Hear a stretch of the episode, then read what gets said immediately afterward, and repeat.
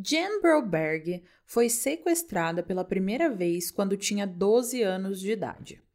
E eu disse pela primeira vez porque aos 14 anos ela foi sequestrada novamente, pela segunda vez por um amigo de sua família, alguém que ela considerava um segundo pai. Além do sequestro, Jen viveu grandes horrores ao lado desse homem que ela confiava. Felizmente, Jen sobreviveu a esses crimes crimes inimagináveis que vocês vão entender melhor nesse episódio.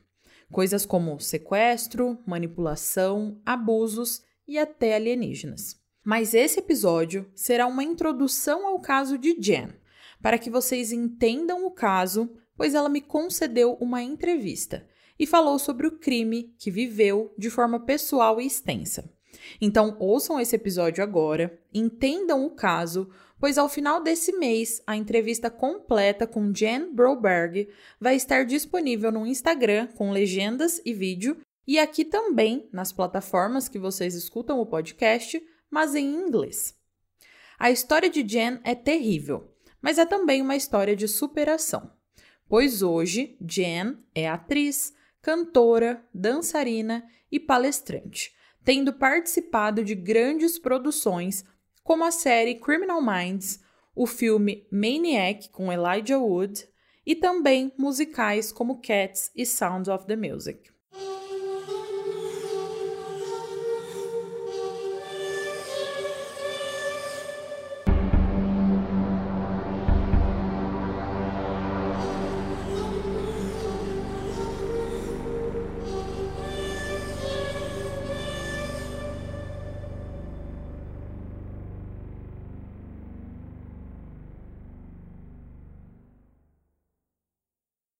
Olá, compositores! Sejam bem-vindos de volta ao Composição de um Crime. Sou a Daiane Polizel, host desse podcast. Antes de começar, vocês já sabem, né? Já seguem Composição aí nessa plataforma onde você está me ouvindo? Eu vou te dar uns segundinhos de novo para você desbloquear o seu celular e clicar aí no botão para seguir o Composição. Ah, e antes de você sair, aproveita e avalia o podcast também. Dê cinco estrelas se você gosta dos casos que eu conto aqui para vocês. E o último recadinho é para você que gosta demais dos casos aqui do Composição e quer ouvir mais. O Composição de um Crime tem um plano de apoio, então se você apoiar o podcast pelo aplicativo Orelo, você terá episódios extras exclusivos. É só apoiar que na hora vocês já podem dar o play em todos os episódios extras já lançados até hoje. Para apoiar, acesse orelo.cc barra podcast composição de um crime ou baixe o app Orelo. Bom, como eu já disse no início do episódio, hoje o caso é sobre Jen Broberg. E fiquem ligados no Instagram do podcast, que é arroba podcast composição de um crime, porque lá vai sair a entrevista completa que a Jen me concedeu. Então já peguem o fone de ouvido, se acomodem e se preparem que o episódio vai começar.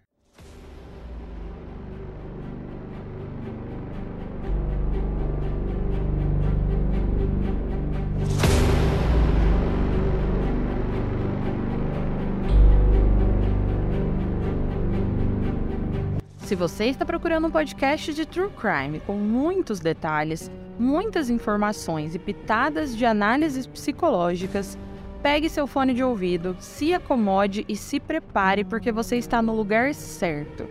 Mas lembre-se, esse é um podcast sobre crimes reais, então algumas falas podem ser explícitas e não recomendadas a pessoas sensíveis e menores de 14 anos.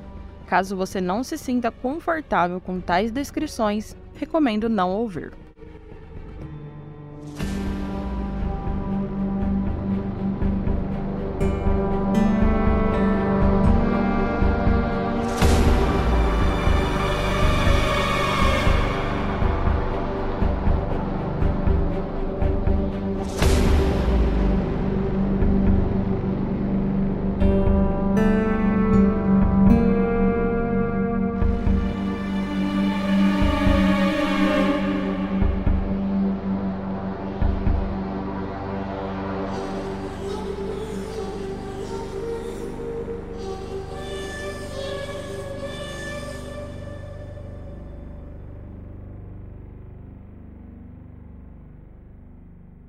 Primeira vez que eu ouvi falar sobre a história da Jan Broberg foi através de um compositor, o Everton.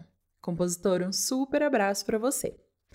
Bom, ele assistiu a série da Netflix sobre ela, chamada Abducted in Plain Sight, ou Sequestrada à Luz do Dia, e ele me recomendou.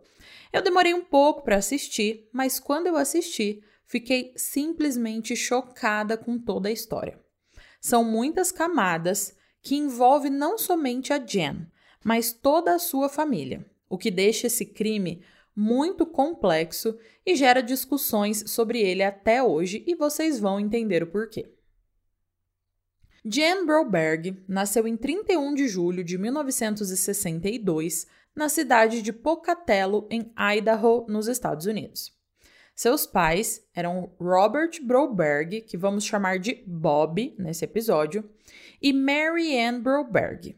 Ela também tinha duas irmãs mais novas, a Susan e a Karen. Pocatello era uma cidade bem pequena, com cerca de 26 mil habitantes na década de 1970. Era aquela cidade que todos se conheciam e se davam bem. As crianças podiam brincar na rua até tarde, havia muita segurança e confiança dos vizinhos.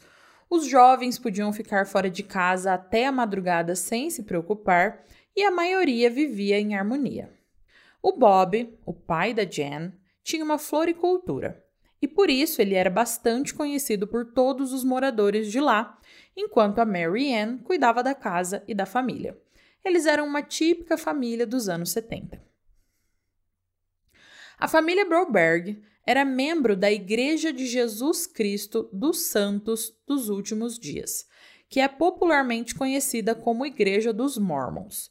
Porém, eu estava no site da igreja dando uma olhada e eles não gostam que os chamem assim, pois esse é um termo não autorizado pela igreja. Então, quando eu for me referir a essa igreja, para não dizer o nome completo, que é muito grande, eu vou me referir como a Igreja de Jesus Cristo, que é um termo aceitável para eles. Então, a família era membro da Igreja de Jesus Cristo e iam regularmente e conheciam todos os outros membros. Até que em meados de junho de 1972, uma nova família apareceu na igreja a família Berchtold. Essa nova família era composta por Robert, o pai, Gail, a mãe, e mais cinco filhos. Robert Berchtold tinha uma personalidade dominante e cativante, e logo todos na igreja estavam contagiados com o seu jeito leve de ser, inclusive a família Broberg. Ao longo de algumas semanas, as duas famílias começaram a se aproximar muito e até a fazer pequenas viagens e passeios juntos, como se fossem uma grande e única família. A confiança já estava tanta que as garotas Broberg, a Jen, a Susan e a Karen, começaram a chamar o Robert de pai ou de B, da letra B, compositores, B. E essa grande confiança não era somente vinda das filhas, mas também de Bob e de Mary Ann. O Robert tinha tanta lábia e passava uma imagem tão gente boa que o Bob e a Mary Ann também foram suas vítimas. Robert desde sempre aparentou ter um interesse diferente por Jen, mas ele não podia demonstrar esse interesse assim, do nada. Então ele foi primeiro nos pais. Ele foi aos poucos conquistando Bob e Mary Ann, ao ponto de ser confidente dos dois e saber coisas íntimas sobre o casal. Em algum momento, o Robert identificou algumas vulnerabilidades e aproveitou para exercer sua manipulação. Em uma ocasião, no qual o relacionamento do casal Broberg batalhava para manter tudo no eixo após 13 anos de casamento, o Robert começou a aconselhar Bob com dicas de como esquentar o relacionamento com a esposa, chegando até convencê-lo de ter um ato de masturbação com ele durante um passeio que fizeram de carro. E isso é algo do qual Bob jamais se recuperou. E com a Mary Ann, as coisas não foram diferentes. Robert, sabendo que o relacionamento dos dois estava um pouco frio, passou a elogiar demais a mulher com o intuito de despertar um sentimento nela. Essas falas evoluíram para paqueras tímidas, até que Marianne acabou cedendo e o beijou em uma ocasião. Ao longo dos primeiros anos, a tática de Robert foi se aproximar muito da família Broberg, estudar os membros da família e alterar o funcionamento e a dinâmica familiar, pois no final dessa empreitada, o objetivo do Robert era um só: Jan Broberg. Desde o primeiro dia, ele tinha desenvolvido uma verdadeira fixação por Jen e sabia que precisava tê-la a qualquer custo. Primeiro, ele necessitava ultrapassar todos os limites e se tornar praticamente alguém tão importante quanto um pai para ela. A fixação de Robert em Jen era tanta que, após ele ter a confiança da família e estar emocionalmente e fisicamente conectados com os pais, ele deu um passo que muitos que olham de fora consideram imprudência dos pais de Jen, mas logo vocês vão perceber que talvez não. Jen dividia o porão com a sua irmã, Karen. O porão era um cômodo bem espaçoso, com duas camas, duas escrivaninhas e tudo em dobro para que cada filha tivesse o seu espaço. E o Robert deu a ideia de separar os quartos, separar o porão pois elas já estavam crescendo e precisavam de sua privacidade. Ele até se ofereceu para construir uma parede ali no porão. Mas na verdade a gente sabe o que ele queria com esse movimento aqui, né? Ele queria ter privacidade com Jen.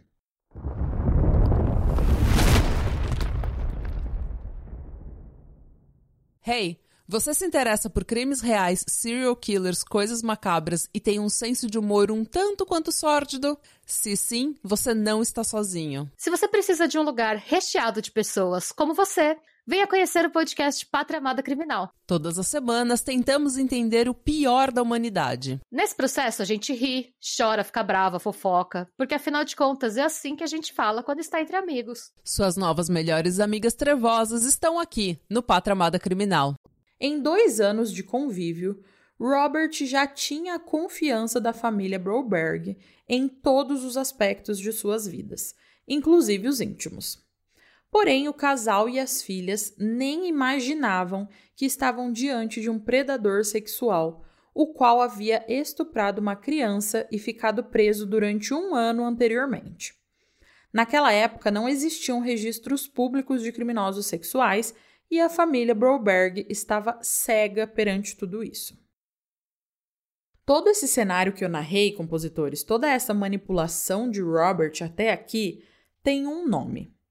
Em inglês é chamado de grooming, o que mais ou menos seria aqui no Brasil, no nosso português, o aliciamento, mas com muito mais elementos. Eu vou explicar um pouco para vocês, porque às vezes podemos estar vivendo isso ou podemos conhecer alguém que vive e precisamos entender como pessoas que fazem esse tipo de manipulação agem para que a gente possa proteger nossas crianças e adolescentes.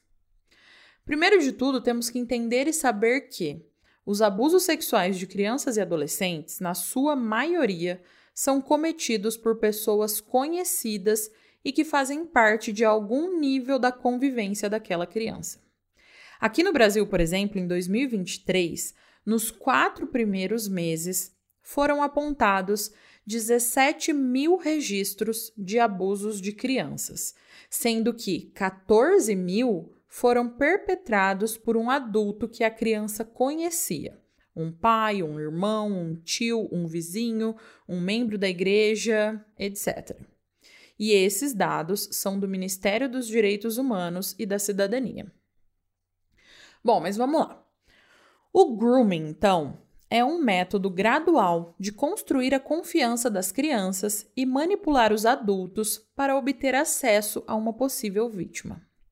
Os abusadores sexuais de crianças raramente agem repentinamente sem aviso prévio.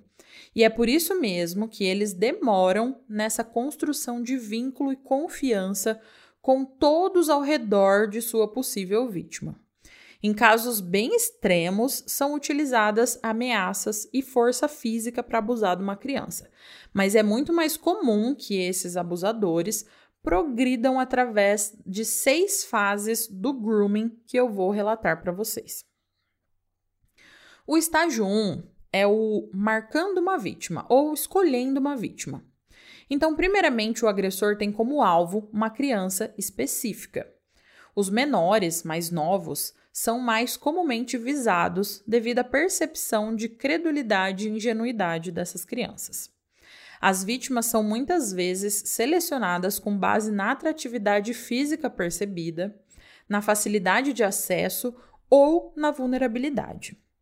Além disso, os agressores de crianças têm como alvo vítimas em lares com menor supervisão de adultos, pais com dependência de drogas ou álcool, pais com problemas conjugais, com violência doméstica ou com históricos de problemas emocionais e mentais. Geralmente, eles procuram crianças que já estão isoladas por baixa autoestima, baixa confiança, insegurança ou muitas das vezes carência. O estágio 2 é o que se chama de ganhando confiança. Um agressor sexual oferece simpatia inicial para fazer com que as vítimas baixem a guarda. O agressor então observa a criança, faz perguntas para saber mais sobre a situação dela e procura necessidades para explorar. Pode ser difícil diferenciar esses comportamentos de uma compaixão calorosa normalmente oferecida por um cuidador ou mentor. Durante essa fase, esse agressor pode dar pequenos presentes à criança, prometer coisas pequenas, levar ela a passeios, compartilhar segredos, dar mais atenção do que ela recebe normalmente, etc. E depois que ele cumpre essas promessas, ou dá esses presentes, ou faz algum dos comportamentos de ganhar confiança, os agressores começarão a pedir favores em troca. Esse processo é gradual e pode começar como um toque aparentemente inocente, como um abraço, para que a vítima não perceba o que está acontecendo. Já o estágio 3 é o que se chama de preencher uma necessidade. Os agressores vão se aproveitar das inseguranças e vulnerabilidades da criança para se colocarem como alguém importante e que preenche uma necessidade que pode ser desde amizade atenção até caronas, passeios, drogas, celulares, etc.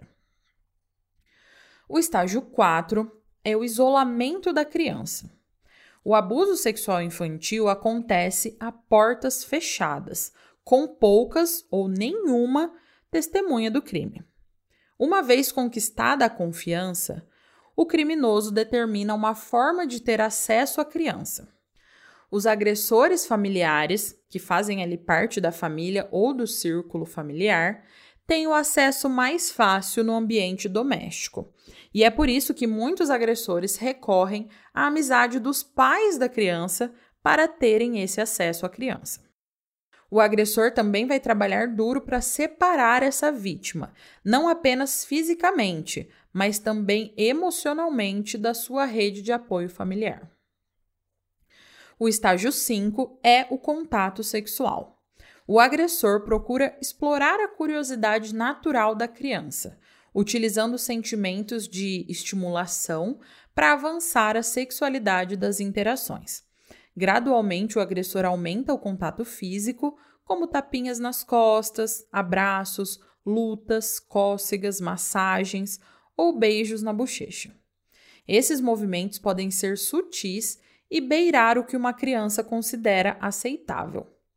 Um agressor com laços estreitos com a família pode usar experiências de cuidado, como trocar as fraldas, treinar a ida ao banheiro, dar banho ou colocar a criança para dormir, para iniciar essas ações sexualizadas como uma parte rotineira do cuidado.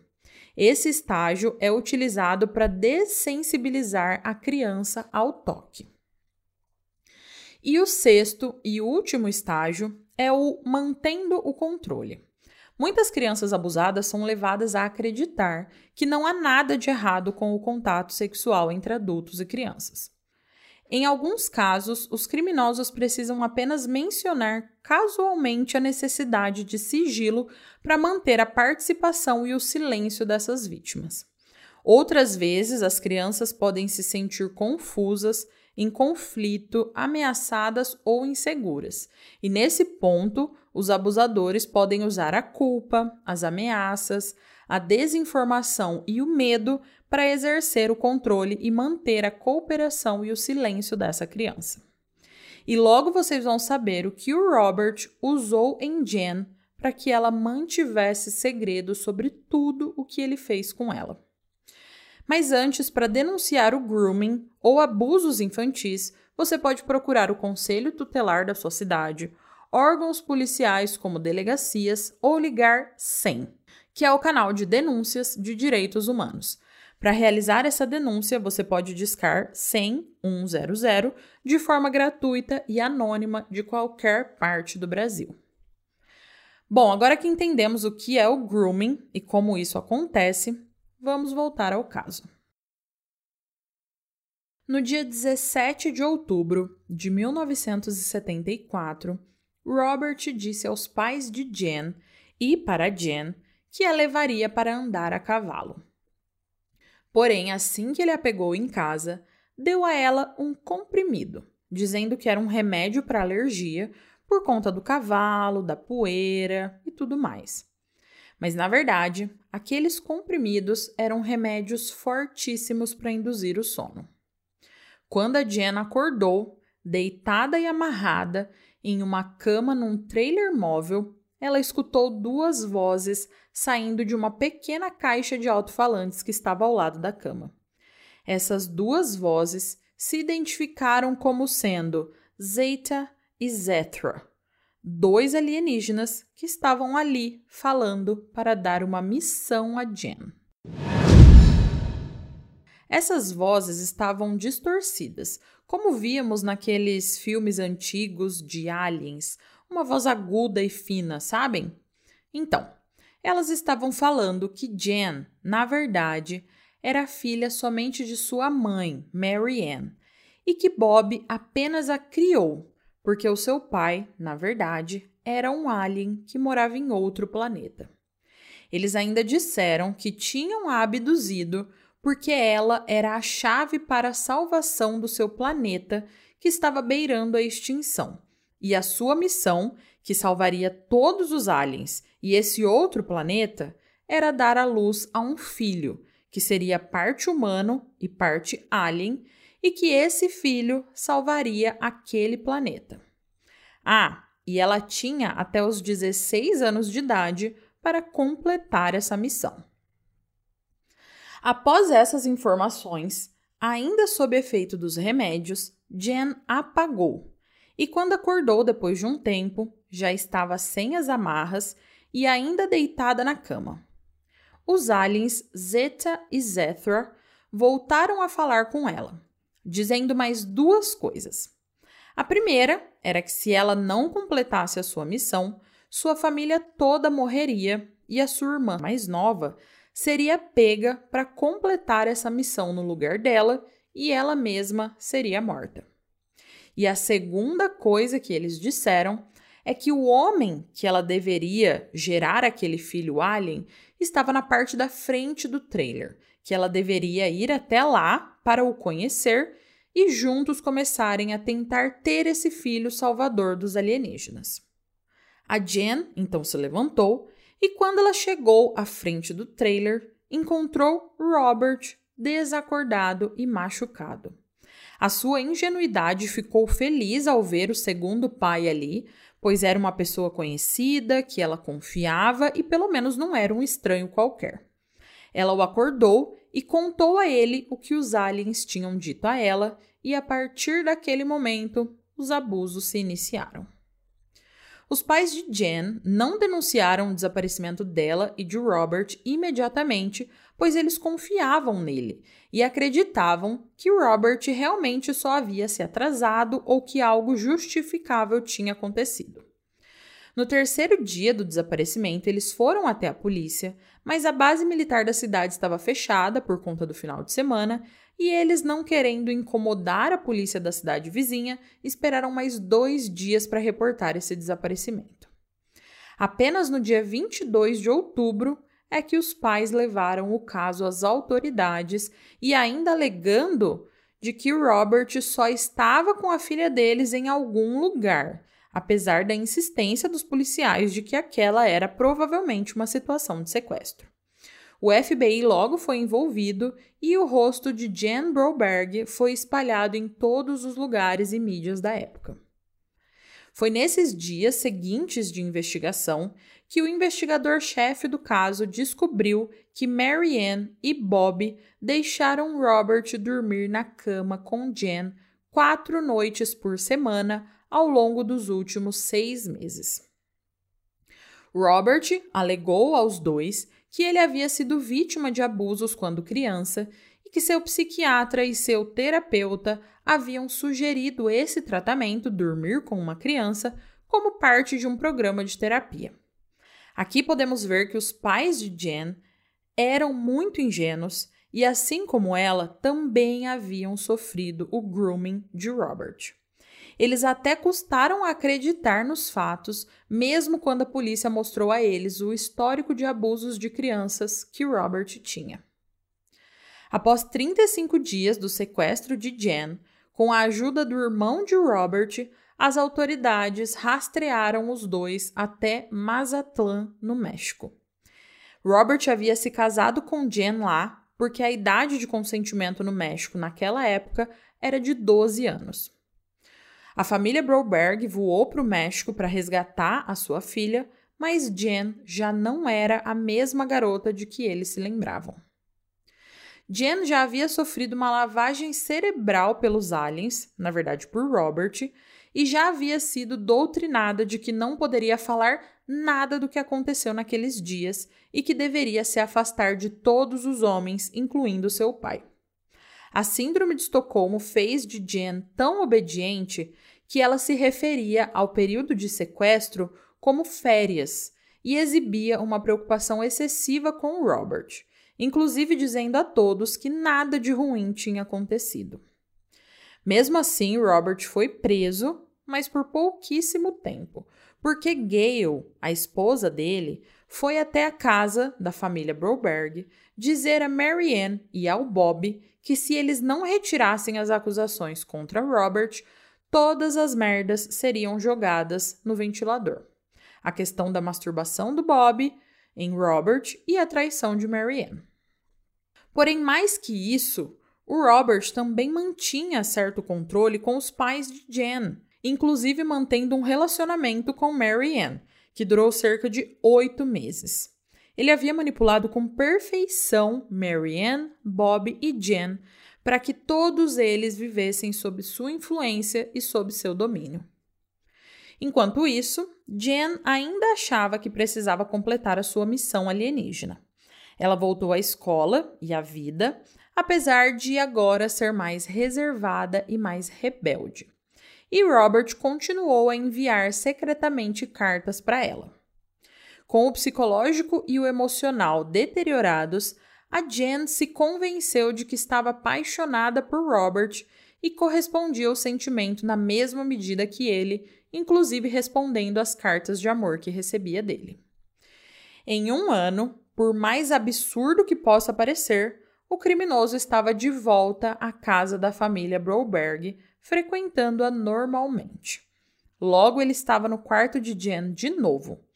E nos anos entre 1975 e 1976, ele teve encontros sexuais tanto com Marianne quanto com a sua filha Jen. Nessa mesma época, o Robert contou ao Bob sobre o caso que tinha com Marianne. E Bob então pediu o divórcio e a custódia das filhas, mas isso acabou que não se concretizou, pois ele e a Marianne acabaram se acertando após alguns dias e resolveram dar mais uma chance para o casamento. Alguns meses depois, Robert se mudou para o estado do Wyoming para administrar um centro recreativo e a Jen, achando que amava Robert, implorou aos pais para que ela trabalhasse lá nesse centro recreativo durante o verão.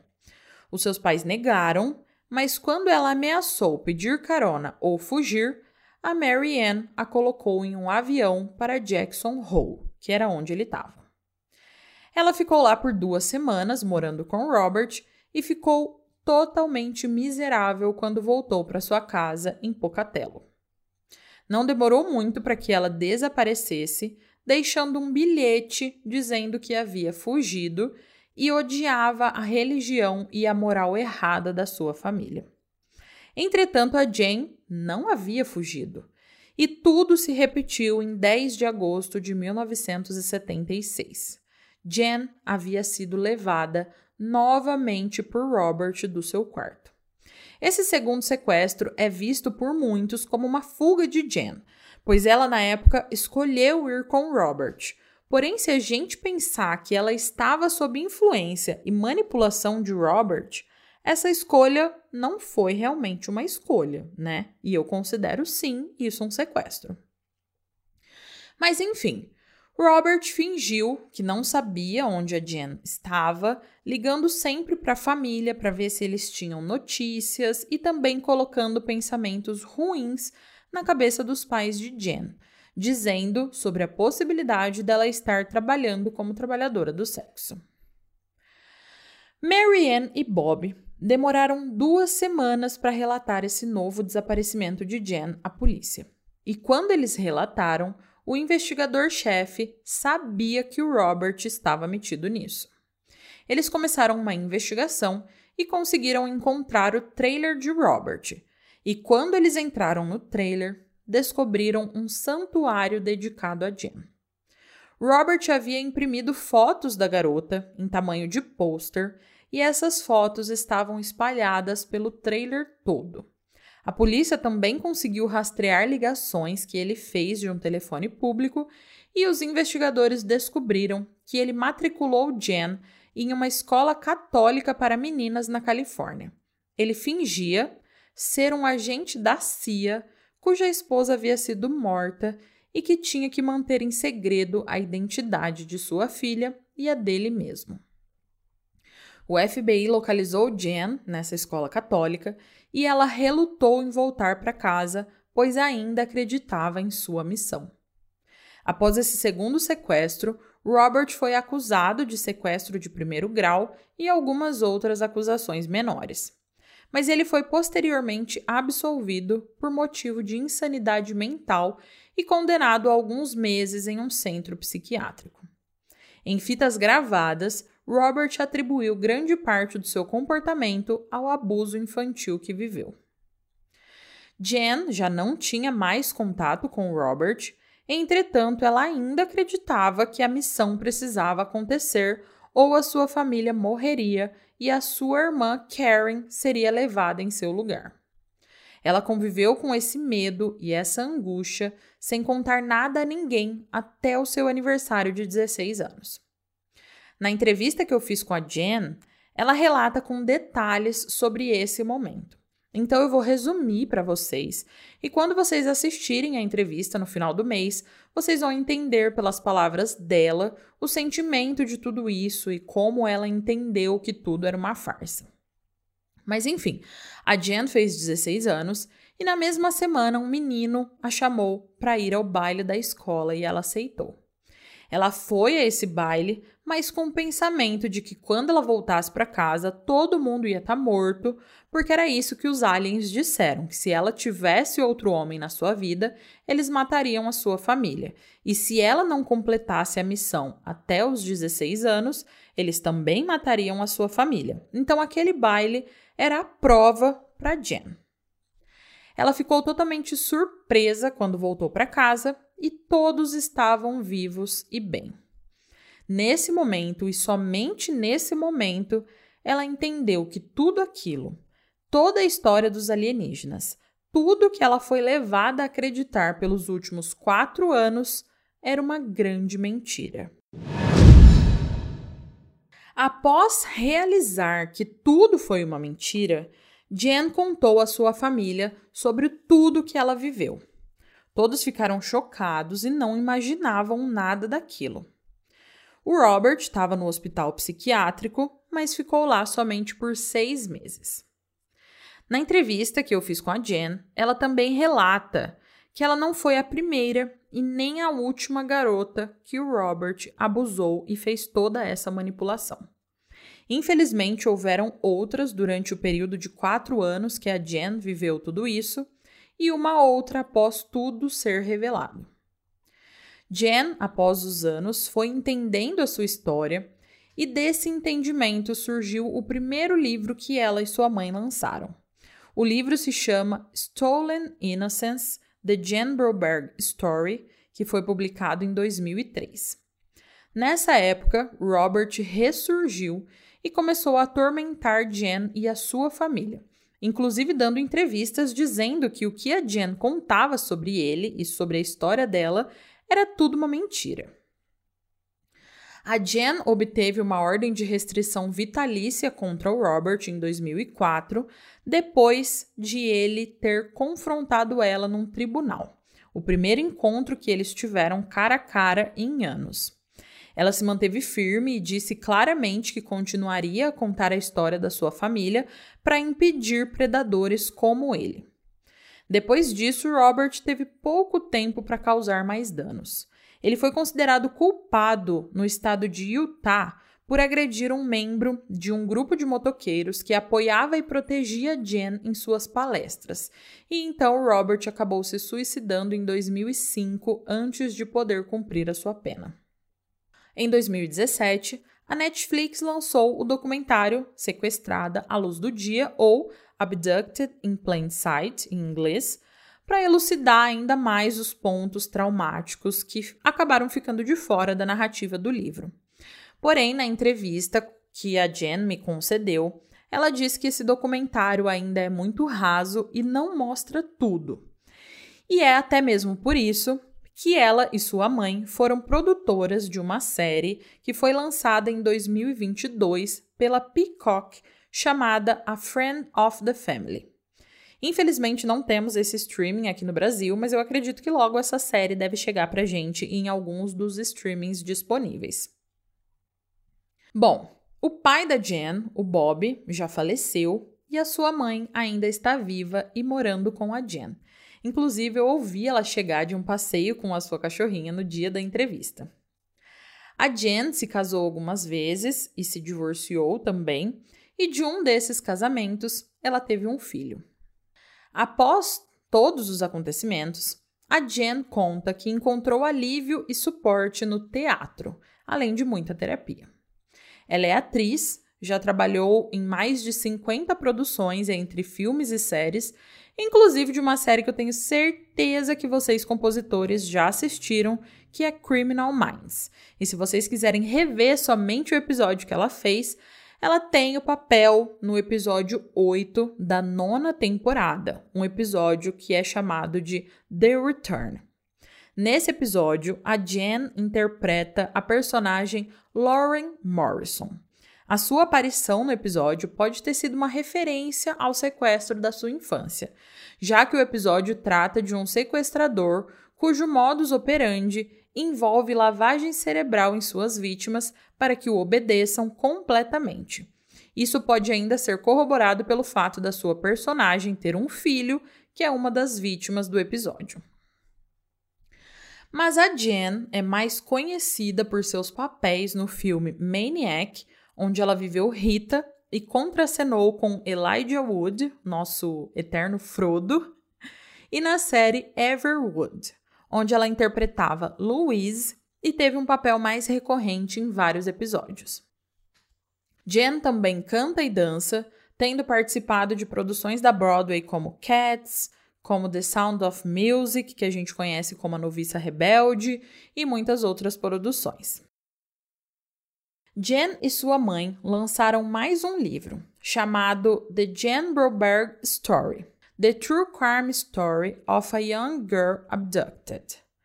Jen também tem um podcast onde ela fala com outras pessoas sobre a temática do grooming, dos abusos e de prevenções para que o que aconteceu com ela e com essas outras pessoas que participam dos episódios não aconteça com mais crianças.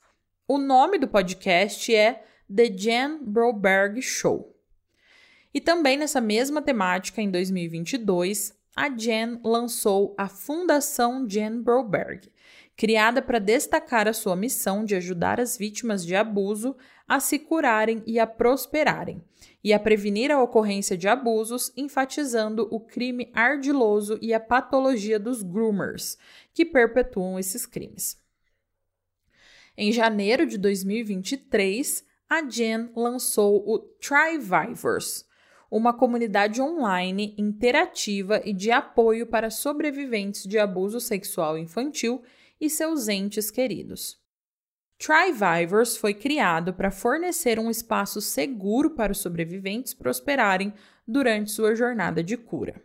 Sua equipe é composta inteiramente por sobreviventes ou entes dos sobreviventes, para que a experiência seja adaptada para fornecer as ferramentas mais eficazes para a cura.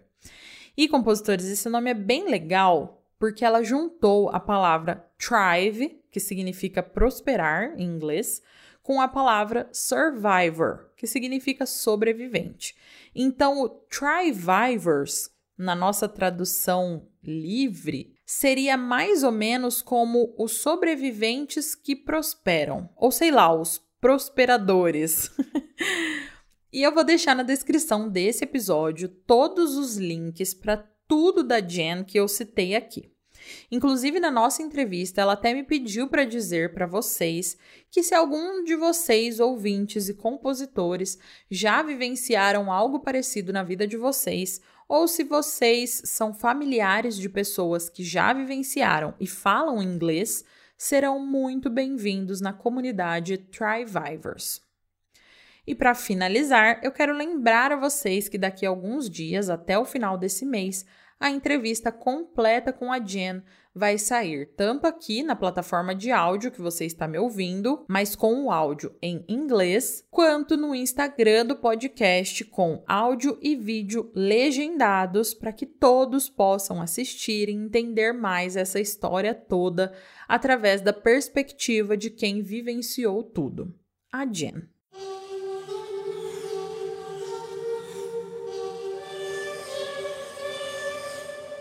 Compositores, o caso de hoje chegou ao fim. O que, que vocês acharam?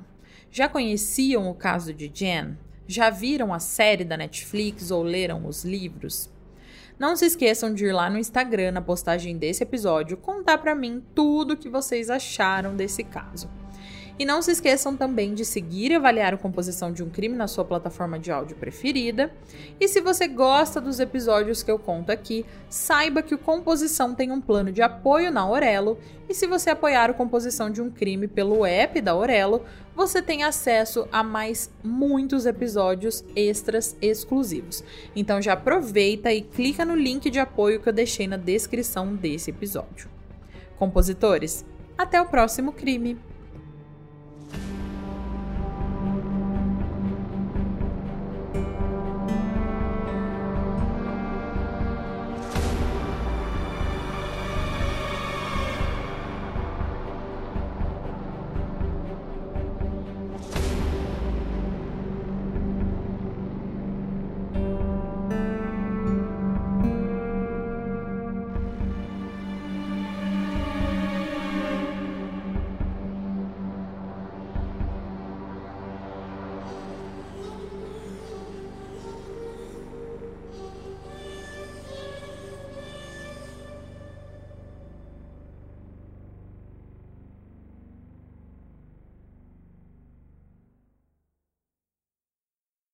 Hey, você se interessa por crimes reais, serial killers, coisas macabras e tem um senso de humor um tanto quanto sórdido? Se sim, você não está sozinho. Se você precisa de um lugar recheado de pessoas como você, venha conhecer o podcast Pátria Amada Criminal. Todas as semanas tentamos entender o pior da humanidade. Nesse processo a gente ri, chora, fica brava, fofoca, porque afinal de contas é assim que a gente fala quando está entre amigos. Suas novas melhores amigas trevosas estão aqui no Pátria Amada Criminal.